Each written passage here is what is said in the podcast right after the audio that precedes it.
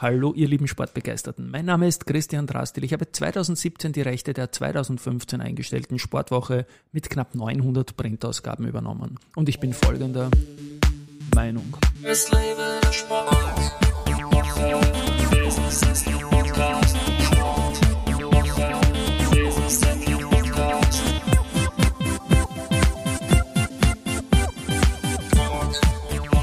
Herzlich willkommen wieder zum Sportwoche Business Athlete Podcast. Mein heutiger Gast ist Gernot Fleiß Gianciabella. Autor von Horst Skoff, mehr als ein Rockstar, ein Buch, ein Name, ein Programm und ein lächelnder Kärntner sitzt man da vis-à-vis. Servus Gernot und herzlich willkommen in Wien bei mir im Studio. Servus Christian, vielen Dank für die Einladung. Dankeschön. Wunderbar, ich freue mich, dass du heute da bist, weil du hast ja gestern in Wien zu tun gehabt, eine Riesenveranstaltung rund um dieses Buch.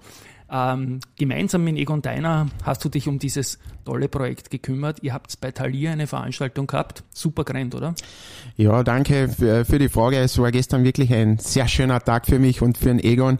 Äh, wir haben in Thalia Wien Mitte die Buchpräsentation gehabt von unserem Horsti, Horstkoff, mehr ist ein Rockstar. Und ich muss sagen, ich war wirklich begeistert, wie viele Freunde, Weggefährten, Interessierte gestern bei dieser Veranstaltung waren und das hat mir eines gezeigt, dass wir was Gutes gemacht haben und dass der Horst noch immer präsent ist in den Köpfen der Menschen. Wer war denn gestern da alle? Ja, es waren, es waren wirklich, ich war sehr überrascht, äh, dass wirklich so viele Leute gekommen sind und wirklich sehr prominente Leute. Ich muss unter anderem, war, unter anderem erwähnen, es war der Herwig Stracker da, ja, es war ein, ein Stefan Kubeck natürlich da, aber auch die alten Freunde noch vom Horst, ein Hans Kari, ja. äh, wer sich an den noch erinnern kann, äh, sehr, sehr spannend, aber auch äh, ähm, ein anderes Enfant terrible im Fußball, der Paul Schana war da, äh, hat sich das natürlich auch nicht entgehen lassen und natürlich auch meine Schwester, die Birgit war auch da, genau. äh, auch eine sehr wichtige Person und äh, ja, es waren sehr, sehr viele Leute, muss ich sagen. Wir waren sehr zufrieden. Es sind sogar Stühle nachgebracht worden. Also es dürfte wirklich gut gelaufen sein und ich war sehr froh darüber, muss ich wirklich sagen. Und eine gar nicht so kleine vierstellige Anzahl an diesen Büchern ist schon weg. Und ich glaube, das wird ein Chart-Hit. Ja. Ich hoffe ich es, Christian. Zweimal gelesen, wenn, ja. wenn ich es offiziell habe, komme ich wieder zu dir. wunderbar. Wir werden es auf jeden Fall nachher in den Shownotes verlinken, den Link, äh, wo man beim Thalia Verlag auch dieses Buch bestellen kann. Es liegt jetzt vor mir, wie gesagt, mit einem genialen äh, Horst Koff-Bild vorne drauf. Mhm. Wo war das Bild und was äh, hat er da gerade gewonnen gehabt? Also ich glaube, das war das, oder bin mir eigentlich sicher, dass das das Bild gewesen ist, wo er die Stadthalle gewonnen hat. Absolut. Und du kriegst jetzt 100 Punkte für diese. Und ein schönes Cover ist, das Buch liegt vor mir. Du hast die Birgit genannt. Deine Schwester und ich weiß jetzt, nachdem ich das Buch gelesen habe, dass die Birgit auch irgendwie der Konnex ist, warum du dieses Buch schreibst. Aber bitte eigene Worte dazu. Ja, danke, Christian. Ähm, ja, da hast du vollkommen recht. Äh, das war so ein richtiger Anstupserart teilweise. Und äh, möchte da kurz erzählen, äh, wie es dazu gekommen ist eigentlich. Also ich dürfte so elf, zwölf Jahre gewesen alt sein. Äh, Horsti und ich sind, haben einen Jahresunterschied von zwölf Jahren gehabt. Und es hat damals an der Tür bei uns geläutet. Und äh, der Horst ist damals bei meinem Vater in die Schule gegangen. Und es läutet an der Tür, ich mache die Türe auf und auf einmal steht der Horst Koff vor der Tür.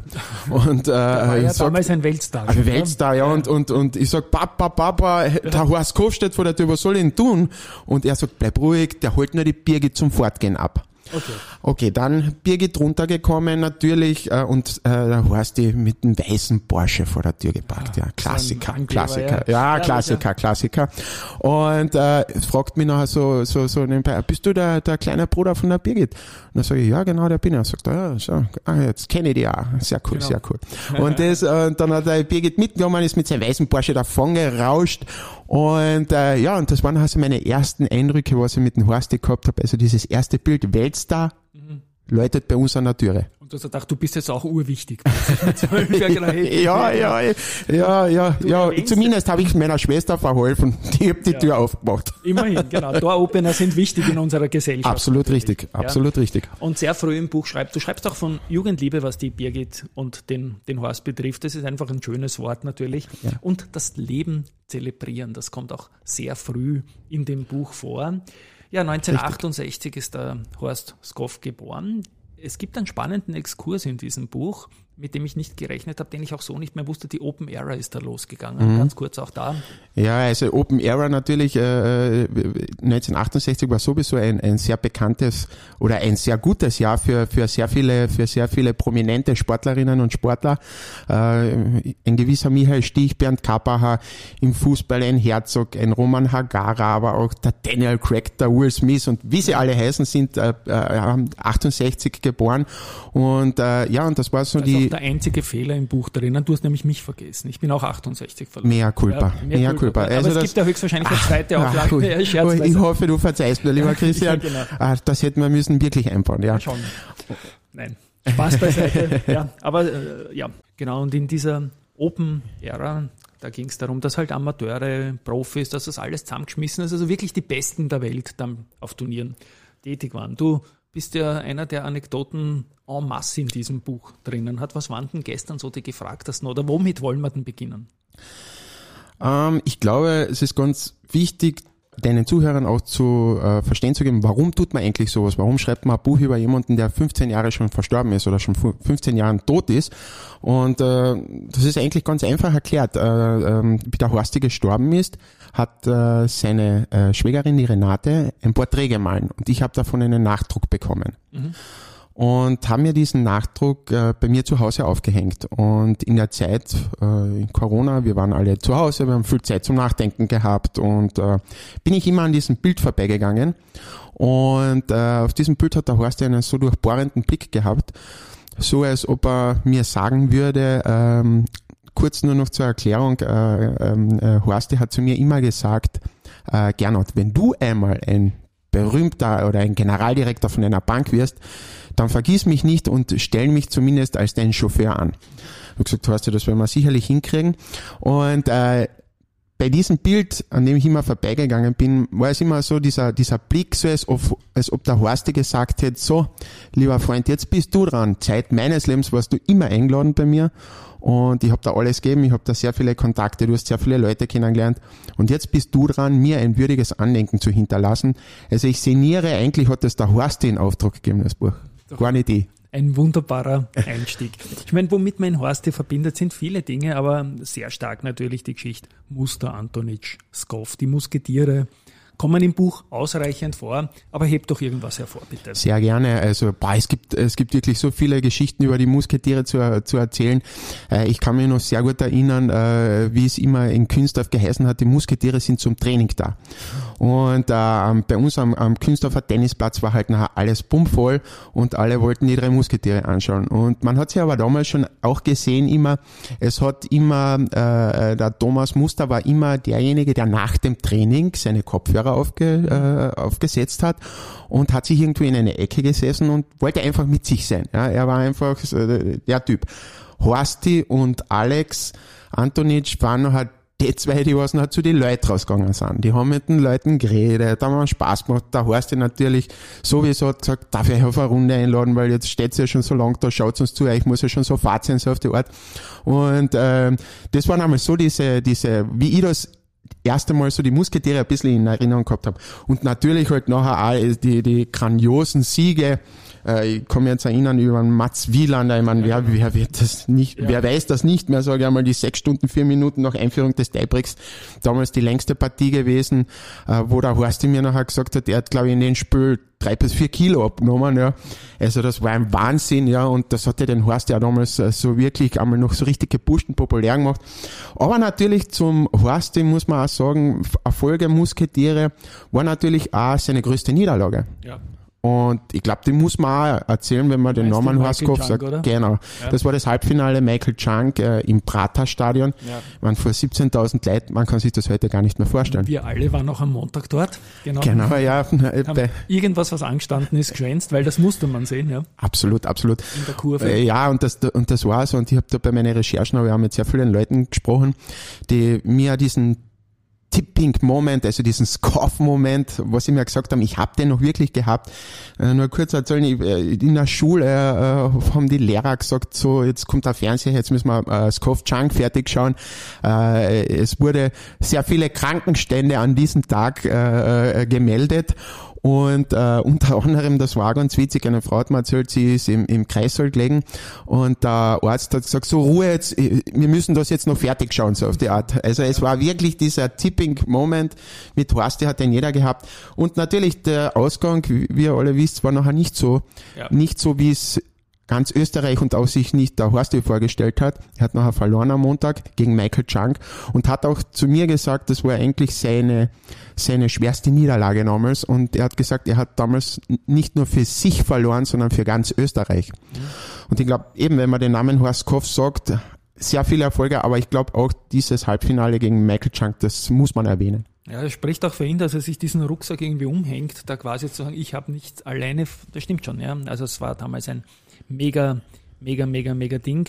Die ähm, Konkurrenz zum Thomas Muster, mhm. die ist ja sportlegendär. Mhm. Letztendlich muss man sagen, also das ist nicht weit weg von Borg McEnroe oder sonst irgendetwas, ja, und Absolut. in den Köpfen von uns Österreichern natürlich sehr stark führst du natürlich ausführlich aus. Auch das war nicht immer von Liebe gesegnet, diese Konkurrenz. Also das, das wäre sicherlich besser gegangen. Aber ich glaube, es war auch wichtig, weil die Figurenzeichnung der beiden halt so unterschiedlich war, oder? Absolut, absolut.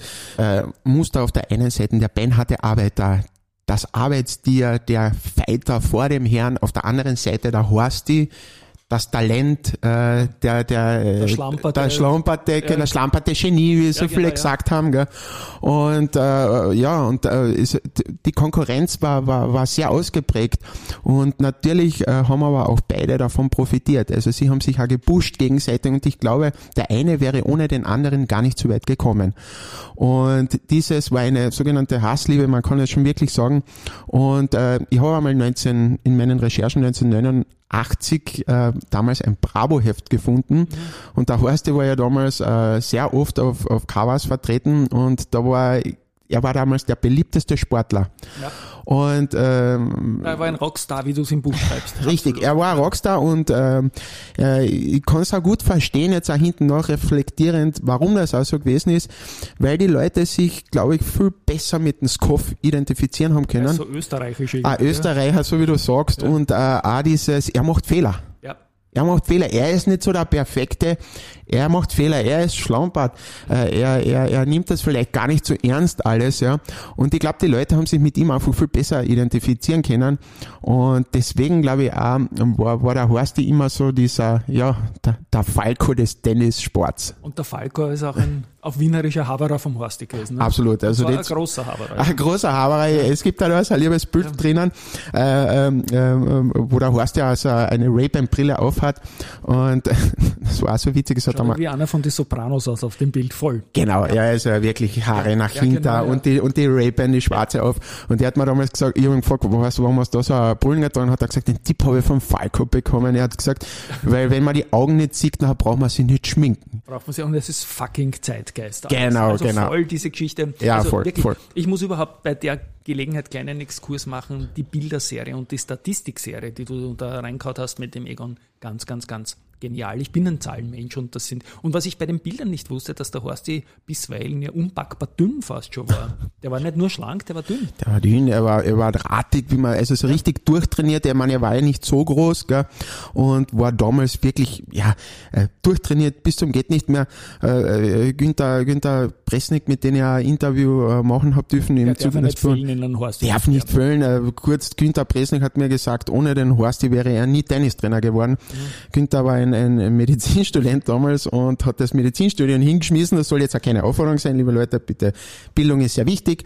Aber äh, ohne, ohne Horsti wäre Günther Presnik auch nicht der Trainer geworden. Und der Günther Presnik hat schon dann sehr geschaut, dass der Horsti fit ist. Mhm. Und der Horsti hat das auch selber, äh, glaube ich, begriffen, dass du nur vorne mitspielen kannst, wenn du auch fit bist. Gell? Ja, ja. Das musst du sein. Du musst laufen können und du musst äh, einfach fit sein, weil sonst hast du keine Chance. Genau. Obwohl genau. er immer wieder dann auch seine kurzen Aussetzer gehabt hat, weil er den Lüsten des Lebens durchaus nicht abgeneigt Genau, hat. er war ja ein begeisterter Italien-Fan, also ich habe einmal mit ihm geredet, äh, weil ich ihm so gefragt habe, wer waren denn so deine Haverer auf der Tour und so, mit wem hast du so gut verstanden? Er hat gesagt, die Italiener, die Italiener sind Deutsche fa niente ja. und dieses La vita è bella und so, also das, das hat ihm so getaugt und so wie du richtig sagst, seine Mutter war auch eine hervorragende Köchin, also ich kann das nur bestätigen und da hat es wirklich immer einen guten Schweinsbraten, eine gute Wiener Schnitzel gegeben und der Horst hat nachher da natürlich zugelangt und hat sich da jetzt nicht gedacht, äh, was könnte da jetzt das auf meine Figur ausmachen. Und so war er manchmal sehr schlank und dann wieder ein bisschen zugenommen. Also es war immer so ein bisschen auf und ab.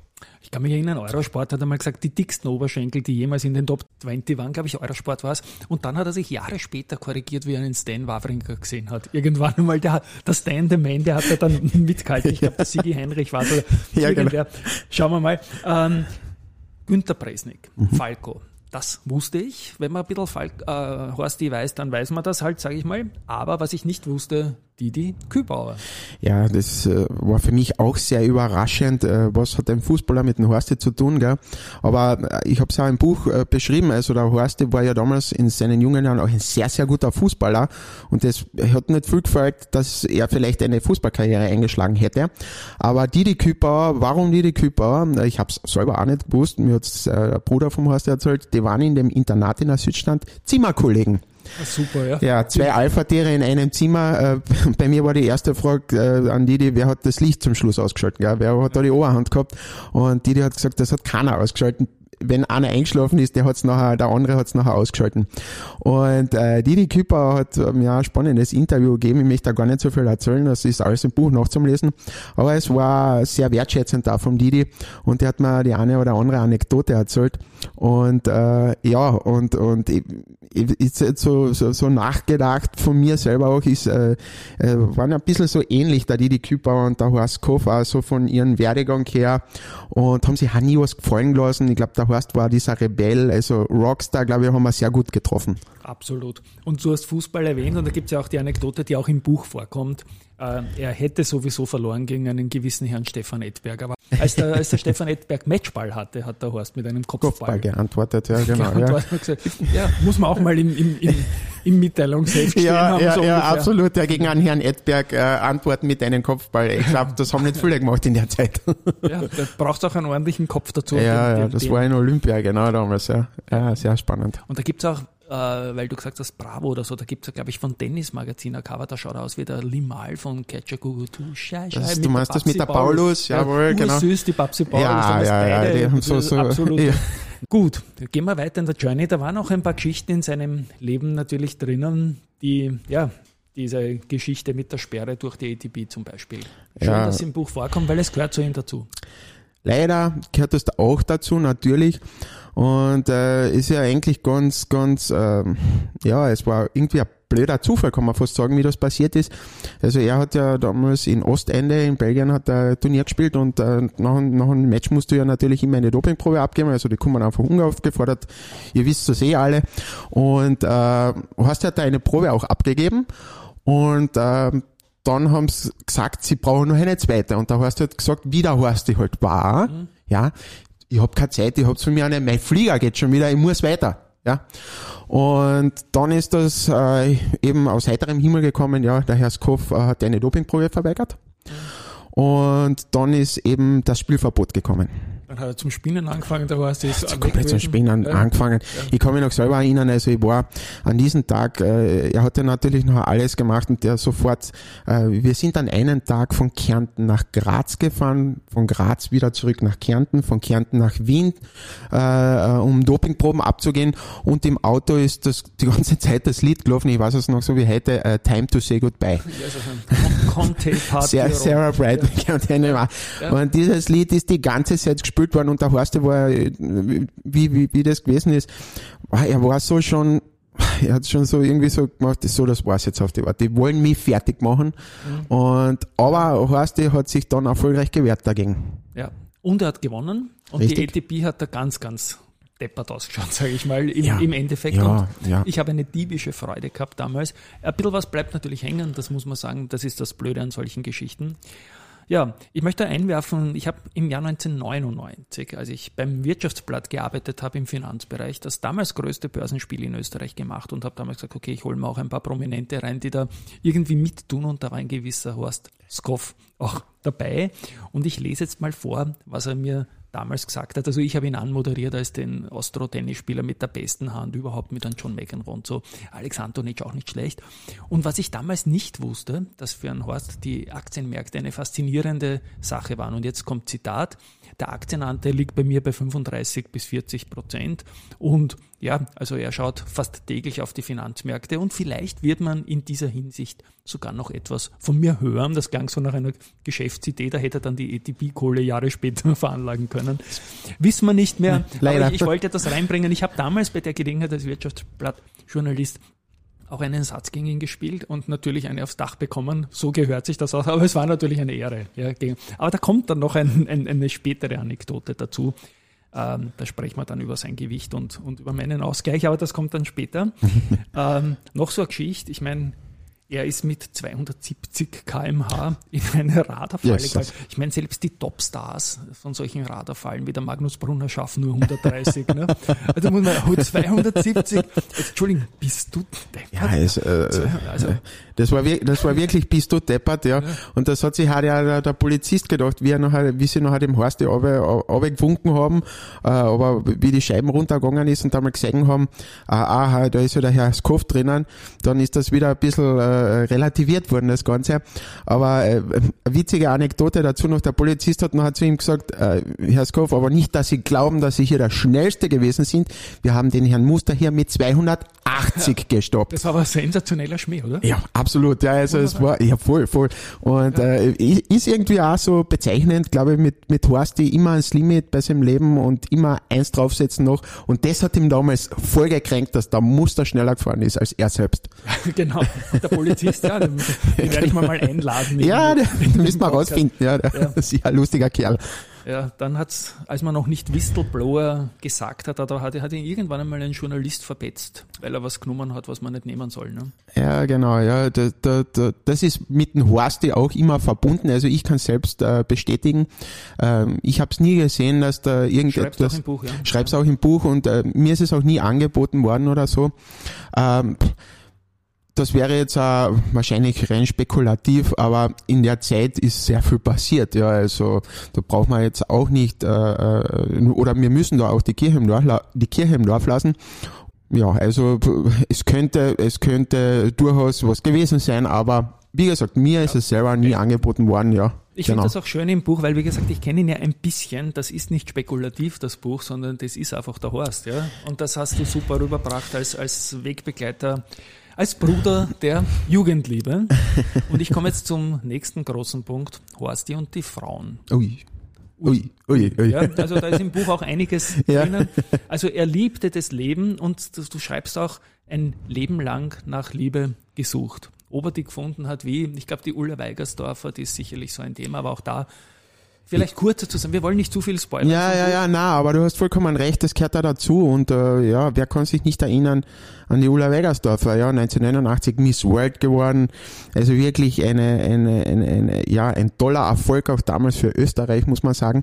Und der Horsti und die Ulla waren auch äh, sieben Jahre zusammen, im siebten verflixten Jahr hat es dann nicht gepasst, aber sie, ich habe auch ein Interview mit der Ulla geführt und äh, sie hat sehr, sehr lobend und sehr wertschätzend respektiert, äh, also sehr äh, den Horst gelobt, also ihm wirklich, er hat sie und sie hat ihn geliebt und sie haben auch sehr viel voneinander profitiert. Und die Ulla hat mir das einmal gesagt, äh, es war halt damals, sie waren der Society Bar in Österreich, ja. Und natürlich waren die, waren, waren die Medien und Journalisten immer interessiert, was machen sie auch außerhalb äh, vom Tennis, was passiert in der privaten Zeit. Und äh, ich glaube, äh, die Ulla war da auch immer so jemand, die hat den Horst, die, ja, sie hat gewusst, der Horst ist auf der Tour unterwegs, der Horst, macht sein Ding, und da heißt ja da auch gewusst, Ulla macht ihr Ding, ja. Und ich glaube, sie haben sich einfach sehr gut ergänzt und sich äh, einfach sehr gut äh, verstanden auch. Und deswegen war da auch sicherlich Liebe im Spiel, ja. Ja, das glaube ich auf jeden Fall auch. Ich möchte an der Gelegenheit einen meiner Stammhörer grüßen, nämlich meinen lieben Herrn Papa. Und du hast die Familie Weigersdorfer genannt irgendwie. Ja, mein Herr Papa und der Rudi Weigersdorfer, der, der Vater von der Ulla, die haben jahrelang ganz, ganz hervorragend Seniorenmeisterschaften gespielt, teilweise super. gewonnen. Super, super Herrenrunde. Es waren nicht alle miteinander in ihrem doch schon höheren Tennisalter. Und riesen Respekt und das ist ja die Geschichte, wenn da so junge Buben wie wir gegen die älteren Herren spielen, im Doppel schauen wir alt aus. Ah, ganz sicher die sogar. haben einfach diese Hand, ja, diese, Ja, klar. diese, Ja, diese, und- das habe ich immer zum Verzweifeln gebracht. Also lieber Papa, alles Liebe an der Stelle. Auch von mir. Das ist wunderbar, ja genau. Also vielleicht gibt es eine kleine Überraschung für dich. Gut, ähm, Exkurs Ende und wir kommen jetzt noch zu einem Thema. Er war ja sehr, im Aktienmarkt sagt man, volatil, schwankungsfreudig, nicht nur vom Gemüt her, aber man hat sich, glaube ich, auf ihn verlassen können. Wo ich jetzt hin will, ist eher das Gewicht. Also ich kenne keinen Topsportler, der so hin- und Jojo-Effekt-mäßig war. Du nickst. Was ist deine Meinung?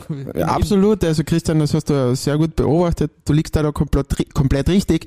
Und ähm, es war immer so, wie du sagst, also diese Gewichtsschwankungen und Gewichtszunahmen, kann mich erinnern, äh, der Horst der hat eigentlich, äh, ähm, wenn er wenn er gemerkt hat, er hat ein paar Kilos wieder zu, mehr, äh, zu viel auf den Rippen und er hat ein Sakko zum Beispiel probiert, ein schönes von Dolce Gabbana oder irgendetwas und hat gemerkt, das passt mir mehr.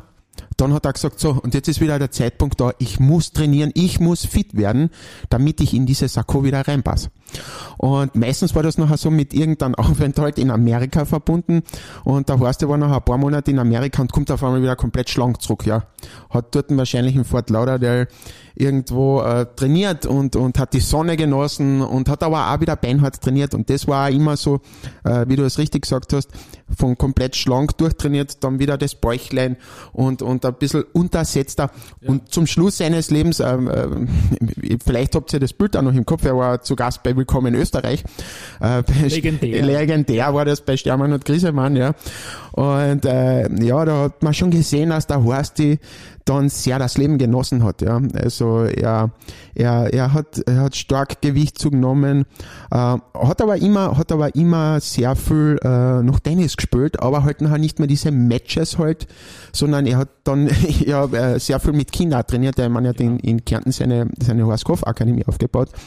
Aber zum Schluss war er schon wirklich schwer zu sehen, dass der Horsti einfach, ja, maßlos Übergewicht gehabt hat. Das war einfach so, ja. Das ist so. Und, und jetzt so konnte ich auf 1 zu 1 stellen im Satz. Wir waren einmal im WTV auf Nachbarplätzen spielen. Er hat die Grete Lasker, damals Stadträtin in Mhm. Wien, trainiert und das war seine 130 Kilo Phase, wie du auch schreibst. Ja, Ja, ja, und ja. da durfte ich noch einmal, jetzt spielen wir noch einen Satz, ich muss ausgleichen, hat er echt. Und ich durfte diesen Satz, ich sage, Okay. ja, sagen wir, Egalité. Egalität, genau. Und da muss man die Karriere beenden als Tennisspieler, wenn man ein One-One gegen einen Horst stehen hat. Ne? Das ist ein guter Zeitpunkt, glaube ich. Genau, Ja. ich glaube, der, der Finanzminister, der Magnus, der hat ein 1 zu 0 oder ein 3 zu 2 gegen einen Julian Noll zum Beispiel. Wow. Zwar, Gar nicht der war, der gewusst, war ja. damals ein bisschen jünger, Okay. aber es steht halt so in der Statistik drin. Ja. Es ist, Sehr lässig. ist auch irgendwie leibend, den Ja. lassen wir auch lieb grüßen, den ehemaligen ÖTV-Präsidenten. Ja, wir sind schon weit in der Zeit und ich möchte jetzt das abrunden und ja, ohne das Ende des Horst Goff aus dem Jahr 2008 kommen wir auch da nicht raus. Das ist jetzt nicht Thema vom Buch. Es ist ein wunderbares Sportbuch über einen ganz großen Rockstar, aber sein Ende ist auch quasi Thema des Buchs natürlich, wenn gleich nur kurz. Du nix, jetzt bin ich gespannt, was du sagst. Ja, da, bin ich wieder ein bisschen, ja, so leicht wehmütig, muss man auch sagen, wenn ich auf den Tag denke, weil es echt äh, für mich ein, ein sehr einschneidender Tag gewesen ist, wo ich die Nachricht gehört habe, dass der Horst nicht mehr da ist oder dass er verstorben ist. Und äh, ja, aber so wie du richtig gesagt hast, äh, der Horst ist, glaube ich, viel zu viel ähm, äh, auf seinen Tod reduziert worden. Und wir haben aber auch mit dem Egon und mit dem, mit dem Egon Deiner und mit dem Egot Verlag haben wir gesagt, wir wählen einen anderen Ansatz und auch in Absprache mit seiner Familie natürlich, dass wir sagen, okay, äh, Horst hat so ein spannendes, so ein interessantes und facettenreiches Leben gehabt. Wir haben gesagt, wir schreiben ein Buch und wir zelebrieren das Leben und nicht den Tod.